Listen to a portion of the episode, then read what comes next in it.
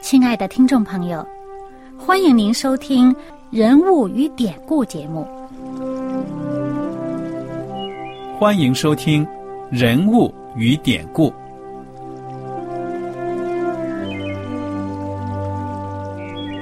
听众朋友们，当你读圣经的时候，不知道有没有过这样的想法？生活在几千年前的圣经人物，与我们这生活在二十一世纪的人有什么相关吗？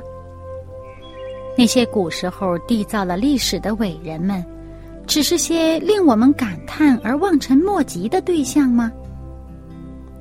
那些败坏了品德的小人和有负圣托的失败者，难道只是为了让我们嗤之以鼻吗？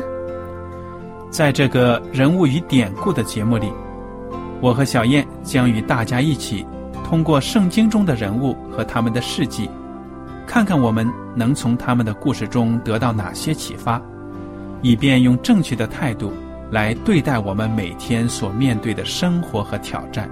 共同奔走天国的旅程。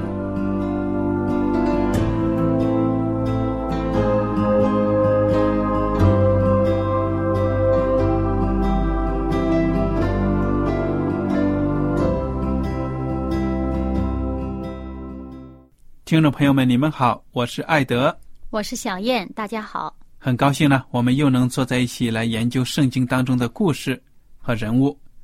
我们这一讲呢，进入到创世纪三十七章的学习。三十七章呢，讲到约瑟的故事了。嗯，那么约瑟他是什么样的一个孩子呢？那么他是他父亲的这个最宠爱的妻子拉杰所生的第一个孩子。那么可以说是在他的母亲啊盼孩子盼孩子，经过这么多年的盼望啊期待啊，才生下来的这么一位。那么再加上呢，他的母亲在生他的弟弟卞雅敏的时候难产死掉了，所以他就变成在他的父亲家里边呢没有直接的生母。嗯，也就是说，他的这个父亲的其他的呃妻子啊和妾呢，呃都。嗯，可以陪伴自己的孩子，而他呢，变成他没有生母，没有生母在身边，再加上呢，这个孩子呢是非常得他父亲的宠爱，呃，而且呢也比较的，就是说，呃，与他父亲的这个心思可能比较接近吧，所以呢，他哥哥干坏事儿的时候呢，他见到了这个哥哥们干坏事儿，他就回来跟他爹报告。那么，所以，所以呢，我们可以看到呢，可能这个孩子他的母亲不在了，所以呢，他的父亲常常把他带在身边。那么，对他的这个教育啊，对他这个信仰方面的这个兼顾啊，是有非常好的影响，以至于他能够分辨这个呃善恶吧。能够分辨的事情做事情的这个嗯这个手段呢，究竟是不是蒙上帝的喜悦？所以呢，他一见到了，他就来报告，证明他也蛮直率的。他没有什么诡诈，对不对呀？嗯，对，他也蛮直率的，不会偷偷摸摸啊这样的。所以，由于他的这个直率呢，呃，也让他以后呢，呃，造成一个很不好的影响，让他受了不少罪。对呀，那不管怎么说呢，我觉得。一个人再正直，在这个待人处事上呢，有一些这个技巧也是有必要的。嗯，那不管怎么样，他没有这个技巧，他有什么说什么，偏偏又爱去父亲那里呢告哥哥们的状，那造成了为他后来的这个故事的发展埋下了一个伏笔。但是不管怎么样，我自己感觉呢，人如果能在人际关系上能够。有一些技巧啊，不要老是看到别人的不好，我觉得也是有帮助的，对不对？那么我们讲的这个技巧呢，应该就是说，不是诡诈。对了啊，我们诚实的来呢，有些时候呢，也要顾及别人的感受。嗯，他可能就是年纪轻，呃，直率的来呢，不大顾虑别人的感受。那么。嗯，以至于呢，就让人家呃，比如说心里边怀恨呐，或者说产生妒忌啊之类的情绪，那么给自己也是招来这个祸祸害吧。他当时呢，说一开始介绍约瑟，就说他十七岁了，与哥哥们一同牧羊，他是个童子。那么以色列呢，也就是雅各了，改了名字叫以色列。原来爱约瑟过于爱他的众子，因为约瑟是他年老生的，他给约瑟做了一件彩衣。约瑟的哥哥们见父亲爱约瑟过于爱他们，就恨约瑟，不与他说和睦的话。你看这个弟兄们，对呀，这弟兄们的关系呢，真的是很难处了。所以做父母的一定也要有点聪明智慧。你这样子做呢，其实。真的是害了孩子，对不对？对，给这个孩子招祸。呃，其实呢，这个作为父亲啊，作为父母啊，有一点偏心呢，这是挺正常的一件事儿。尽管呢，我们在做法上不应该，就是说让孩子造成心理的不平衡哈。呃，但是呢，呃，很多父母都会有偏心的。可是我们在做的时候呢，就应该嗯看到呢。呃，由于我们的偏心，有可能造成子女之间的这个分裂。对了，啊，这种可能性，你说的这个，那就应该你说的父母都可能有偏心，但是呢，我不同意，都可能有偏心，并不说明这是对的。哎，对，那这个可能有偏心是一个比较普遍的现象，但是不等于这个现象呢是应该的，是对的。嗯，就像艾德所说的，那么这个父母。尤其是当你自己心里有偏心的时候，你对待子女的时候呢，很有可能给孩子造成一个心理的一个不平衡。那么我们在做的时候，就应该为了孩子的好处呢，应该减低这种偏心造成的一个不好的影响。嗯，我自己认为呢，如果有超过一个孩子，两个、三个，坚决呢不能够偏心的，偏心是不公平的，对不对呀？哎。而且呢，在教育孩子的时候呢，因材施教啊，各个孩子都有他的特长。对，那么偏心绝对是不正确的。那偏心呢，要看怎么理解哈。如果你说我心里边偏爱某一个，嗯。那这个你在做法上就应该自己去好好的平衡，呃，应该把这个子女当中的这个分裂的可能性呢减到最低。那么，但是呢，呃，如果说啊，我对这个孩子的欣赏的程度啊，比如说我欣赏他这方面，而在那个孩子身上我欣赏他的那一方面，那么这个欣赏的不同呢，有些人也会把它呃用作这个偏心这两个字来来来来概括。嗯，所以说大家要有一个平衡的心态。对，喜爱的这个程度不同呢，不等于呢我们在做法上呢，呃呃，要造成这个孩子之间的矛盾，这个就不对了。我们应该为孩子的健康、心灵呃来着想。嗯，好了，这个话题呢探讨在这里。那么接下来呢就描写到约瑟呢还是一个很喜欢做梦、容易做梦的。而且呢，他有属灵的聪明，他做的这些梦呢，我想并不是所有的梦都有属灵的含义，对不对呀？嗯。那有的时候人躺在床上一晚上乱七八糟的跑过来飞过去的也没什么意思。但是有的梦呢，真的是能够留下深刻的印象，让你有种感动，觉得呢非同一般。这个约瑟呢就做了这样的一个梦，对不对呀？嗯，我相信他做这个梦，他自己很清楚，这个梦呢是有特别含义，是这个上帝给他这个启示的。那么，所以呢，他呢就是呃，做了一个梦以后，就马上到处去讲了。对呀，这个梦梦见是什么呢？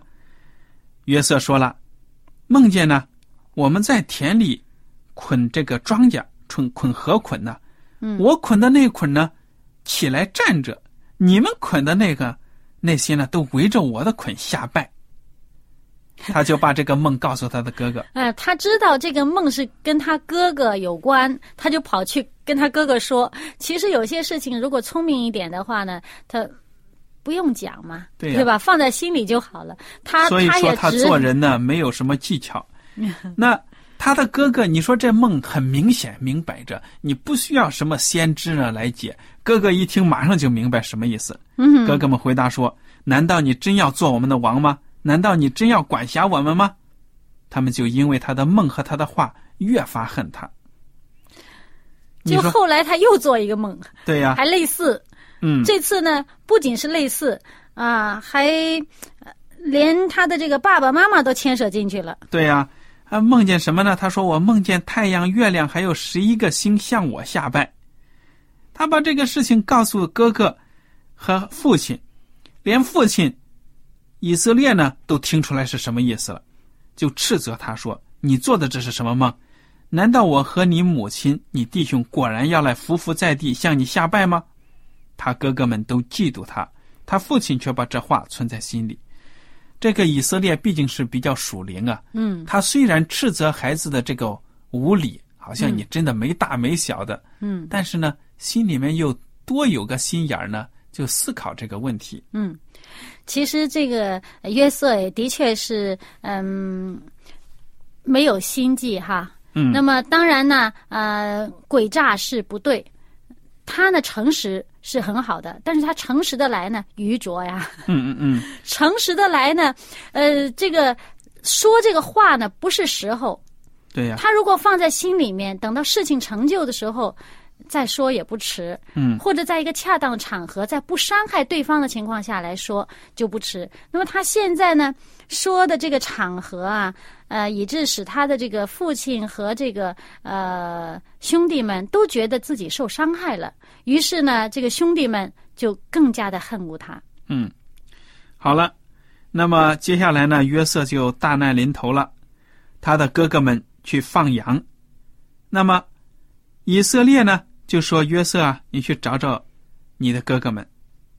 我想当时的游牧民族，他们放羊走的路可是很远的，嗯，不会在家门口附近呢，所以好像走了几天的路呢对。呀、这个牧草的这个丰盛呢，附近大概都是旺盛的来，也都是差不多同期的。嗯那么走远一点儿，才有更好的牧草啊。就好像这个美国西部以前的牛仔一样，赶着牛羊要走，跨过几个州去卖牛羊啊什么的。嗯那么，这个以色列的几个孩子去牧羊了很久，好几天没消息了。这个约瑟就奉父亲的命令呢，去找找他们。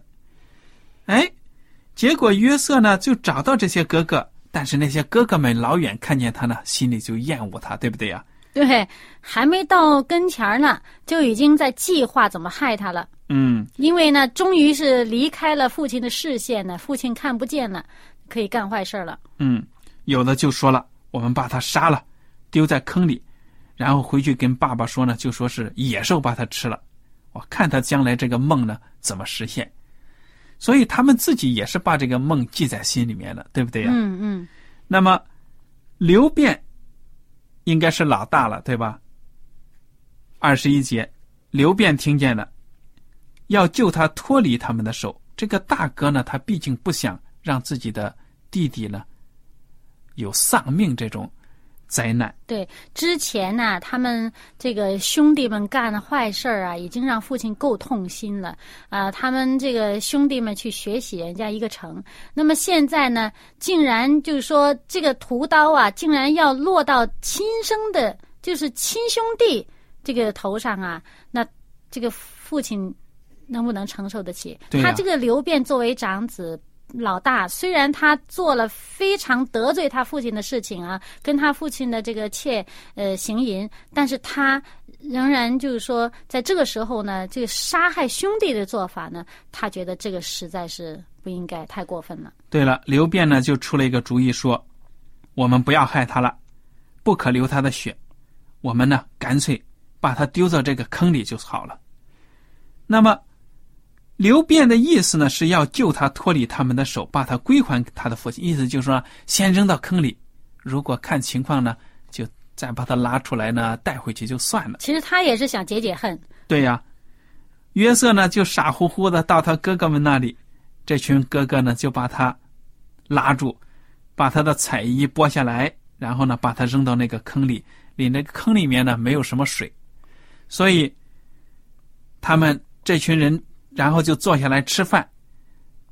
吃的时候呢，一看远处叮铃咣啷的来了一群骆驼商人呢，这些哥哥一看说：“哎，不如啊，把约瑟从坑里拉出来，换俩钱花花，哎，把他卖给这商人。这商人你看都外外邦人、外地人，不知道把他卖到什么地方去了，随他去吧，死活我们都不管了。这主意呢是犹大出的。嗯嗯，这犹大呢，呃出这么个主意哈，嗯、可能其中也有一个目的，也就是不想流他兄弟的血。嗯嗯，也但是呢，就是但是他想想，我不亲手流他的血啊，卖到外地去，虽然他有这个存活的可能性，但是也很很可能会死掉，做奴隶嘛。嗯那么做奴隶，呃，如果他在别人手上死了，那这借刀杀人呢，不流不是自己亲手去流着兄弟的血，感觉好一点啊。但是呢，我们就应该想想，这个犹大呢是出了这么个主意，呃，比这个亲手杀害这个兄弟啊，好像呢就是情情形没那么严，就是相比之下严重度稍微低一点儿。保了命了吗？哎，但是事实上呢，这也同样是一件恶行，同样是这个很很错误的事情。那么，但是呢，在这个两件错误的事情当中呢，他们兄弟呢就就权衡啊，权衡利弊，可能觉得哎呀，这个这个恶果稍微的轻一点儿。选了一个恶果稍微的轻一点儿的，就把他兄弟卖给这个外邦人去当奴隶，或者是怎么样，把他当货物卖了。那么，但是呢，尽管情节稍微低一点儿，但都是罪恶的事情。就我们在这种情况下就应该小心。嗯，究竟我们所出的这个主意来取代之前的那个主意的时候呢，这个主意是不是对的？嗯，不要说在这个两件恶事当中选择其一，对呀、应该想到要避开作恶。作恶呢总是有后果的，所以以后呢他们也会体会到。我想他们父亲听说孩子没有了，爱约瑟，你想想他痛哭一把鼻子一把泪的，你说这帮孩子看着心里会好受，也是责怪自己几十年，对不对对呀、就是让他们自己心里边啊，也是这自己责备自己了。嗯，那么不过呢，他这个父亲呢，也是给他种下了一个这个这个隐患呢，就是送给约瑟一件彩衣。哇，彩衣在当年呢，显然是不是一般人能穿得来的。对呀、那么他们通常那个色彩都比较朴素啊，人呢在那个年代呢，能够有一件外衣啊，就已经是很好的了。嗯哼，那么经常的这件外衣，我们从读圣经当中可以看到，从其他故事当中可以看到，一件外衣呢对他来讲呢，晚上可以当被子盖。那白天呢，当当衣服穿，而且呢，在这个呃实在贫困的时候呢，弄不好这外衣还能典当哈，哪能能够抵押去换钱。嗯那么是外衣呢，是一个人的一个财产的一个挺重要的一部分。那么约瑟呢，竟然就是一件彩衣，而且这个彩衣他还总穿在身上。那个本来就已经遭嫉妒了，因为有这个彩衣呢，已经遭嫉妒了，他还总穿在身上，总提醒人家的这种心里面的这个记恨。嗯那么，嗯，所以这也是这小孩子不大会做人哈。对呀、那么落到这个地步了，他的哥哥们呢就把他从坑里拉上来，用二十舍克勒的银子呢卖给了伊什玛利的商人。所以你看看，多可悲呀、被卖成奴隶了，被自己的亲哥哥们呢给给这个给处理掉了，对不对呀？那么这些心里边真是 什么滋味也不知道。不过我想呢，他呃把他扔在这个坑里的时候，还有被卖出去的时候，这一路上还没有到这个被卖的这个目的地的地方的时候呢，这一路上他会有一个时间去思考，思考他过去这个所做这些事情呢，嗯，究竟应该。是不是有更好的方法可以处理？嗯以至于他后来呢，就是上帝在呼召他做大事的时候，他能够处理的很恰如其分。嗯嗯，这个约瑟呢就这样子被带到埃及去了，卖到埃及了，那离好家很远远了，哦，对呀、卖到外国去当奴隶了。那么二十九节就说刘辩回到坑边，见约瑟不在坑里，就撕裂衣服，说明这个卖约瑟的时候，刘辩并不在场。嗯，本来刘辩呢也是想，就是说呢找个机会把他拉出来。嗯，能够把他还给他父亲，但是这时候孩子没了，怎么办呢？嗯那么其他的人呢，就说作假，嗯、把他那件彩衣给撕了，然后呢，就是染上这个这个牲畜的血呢，就好像说是被野兽撕裂的这样的，拿去给他爹来作假。那这件事情上，我们看到这个刘辩也并没有制止啊。对呀，那把这个沾着公羊血的彩衣呢送给送回给这个雅各。雅各呢一看，伤心透了，说：“你看我这孩子也被野兽吃了，死的多惨呢！”所以就撕裂衣服啊，腰间围上麻布，为他儿子悲哀了多日。而且呢，这帮孩子呢，把这衣服给他爸的时候，他说是我们捡到的，而且说你认一认，这是不是你儿子的外衣？嗯，所以你看看，当时也没有 DNA 啊，这个 所以没有办法鉴定，原来这是动物的血，他也不知道，就这样子伤心的要死。这是他们作假呀，做到呢还只不仅是作假，还还要用语言来误导他父亲，呃，要做成一个确确实实啊，我们不知道他是怎么回事儿，呃，那个我们这是无意当中发现的啊。所以，我们看到约瑟呢对呀、就这样可怜的、很可怜的被卖到埃及了。那么圣经说呢，他被卖给了法老的一个大臣，一个护卫长，大臣的护卫长家里面去做这个奴隶。这个护卫长的名字叫波提乏，嗯所以这就是约瑟的一个暂时的一个落脚的地方了。嗯接下来呢，我们把三十八章呢，用剩下的时间一带而过。为什么呢？因为约瑟被卖到了埃及，他之后发生的事情呢很重要。但是这个圣经呢，偏偏就在这个三十八章插了犹大和他玛的故事，我们就把这里面的提一下。这也是一个丑闻，嗯，很大的丑闻。犹大呢，你说他这个人，从以前发生的故事，你看到他的品行怎么样？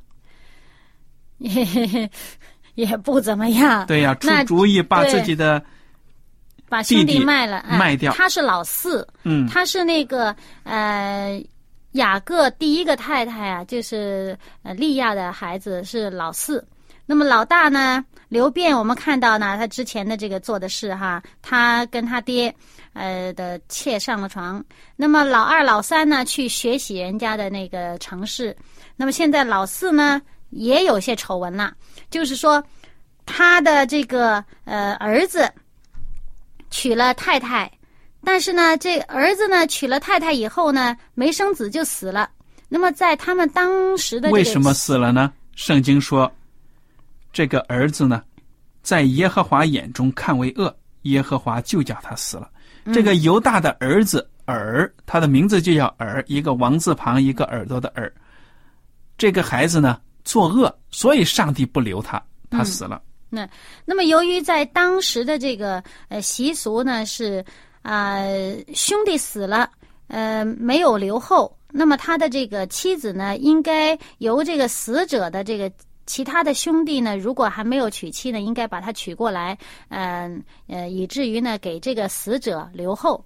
那对了，结果呢，这个接下来的这个孩子呢，俄南对，由于他认为啊、我生了孩子啊，将来这孩子又不归我，是归我兄弟，不行，我就不给他生这孩子。所以呢，所以呢，他也是违背了上帝的这个当时的社会上这个律法了。那那么而且他心里边啊，主要是他不愿意为别人，他觉得不愿意为别人，他心里边这个恶啊，所以呢，他也死了。嗯，上帝呢就把他处死了。这样子呢，犹大心里说，恐怕示拉也死，像他两个哥哥一样。犹大呢就不把那个小儿子呢，就给跟他嘛，嗯跟他玛在一起了。嗯，所以呢，这个他玛就成了一个寡妇。没想到呢，犹大就出了丑闻了。怎么着呢？他没有许诺，按照他的诺言呢，把这个孩子给这个他玛，对不对呀？对，因为他当初跟他们说说，你先回家守寡，你等着，等我这小儿子长大了再跟你结婚。对了，结果呢，他不兑现这个，对，因为他心里已经打定主意，说万一我这个孩子也死了怎么办？就好像以前那个人迷信，会不会说哎呀，这个女人是不是克夫啊？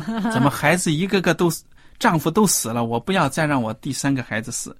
那么他玛呢，就觉得自己受骗了，结果呢，他玛就扮装成妓女的样子，坐在路边。他知道这个犹大呢会从那里经过，对不对呀？嗯因为犹大的妻子呢也是死了，现在这个犹大成了官夫了，结果他就在这个路上看见他玛呢，他以为是一个不认识的妓女，就动了情欲呢，就跟他玛发生了关系。后来呢，这个他玛还怀孕了，生了孩子。你说这种关系呢，实在是一种乱伦的一种丑闻，对不对呀？嗯，对。就是出于这种乱伦的关系呢，这个他玛怀孕了。那么犹大知道了，犹大说：“嘿，你怎么能怀孕呢？你是我的儿媳妇啊！对你，你寡妇，你怎么能怀孕呢？肯定是拉出来杀了 对，肯定是跟别人有关系，要把他拉出来，就是说呢，烧了，活活的烧死。嗯，但是呢，这个他玛却拿出一样东西来，就是犹大跟他发生关系的时候呢，给他的信物。对了，留在那里的东西。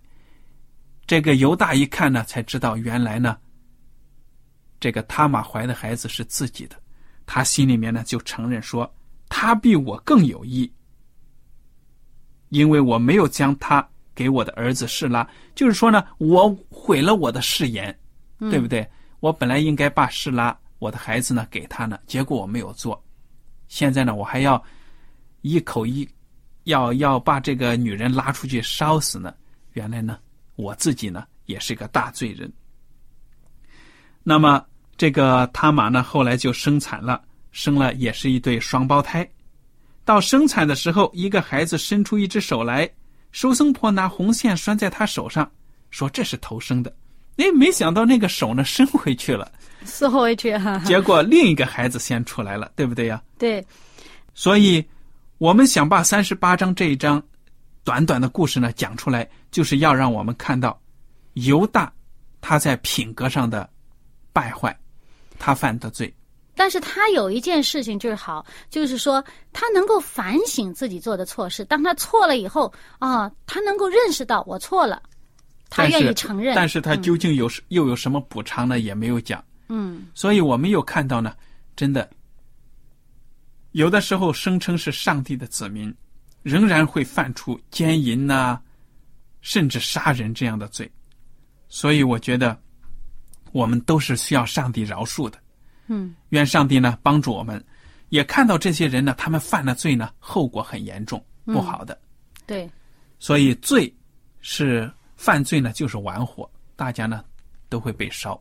我们只好等着上帝的饶恕，求上帝帮助我们呢，能够除掉我们的罪孽，除去我们的恶念，不犯罪。